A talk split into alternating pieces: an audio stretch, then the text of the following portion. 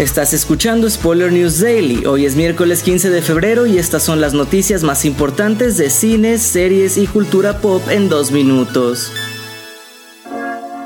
Emma Corrin la está rompiendo y es que la actriz británica conocida por papeles en series como The Crown y cintas como My Policeman se ha sumado y formará parte de Deadpool 3, donde si bien no tiene un personaje confirmado, se dice que podría ser la villana principal.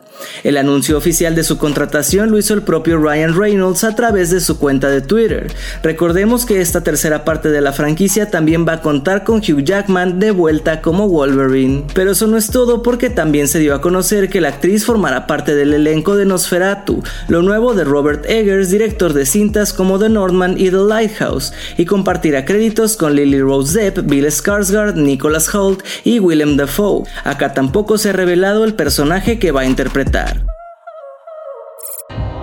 En otras noticias es tiempo de creer porque el entrenador Ted Lasso y el AFC Richmond están a punto de salir al campo de juego para un tercer partido el próximo miércoles 15 de marzo, cuando se estrene la tercera temporada de la exitosa y galardonada serie de Apple TV Plus que lleva el nombre del director técnico interpretado por Jason Sudeikis. El nuevo avance nos deja ver que retomaremos el reciente ascenso del equipo a la Premier League, donde se van a enfrentar contra el West Ham, equipo que ahora va a ser liderado por el director técnico Nate, antiguo asistente de Ted, quien ahora está dispuesto a hacer trizas a sus ex compañeros.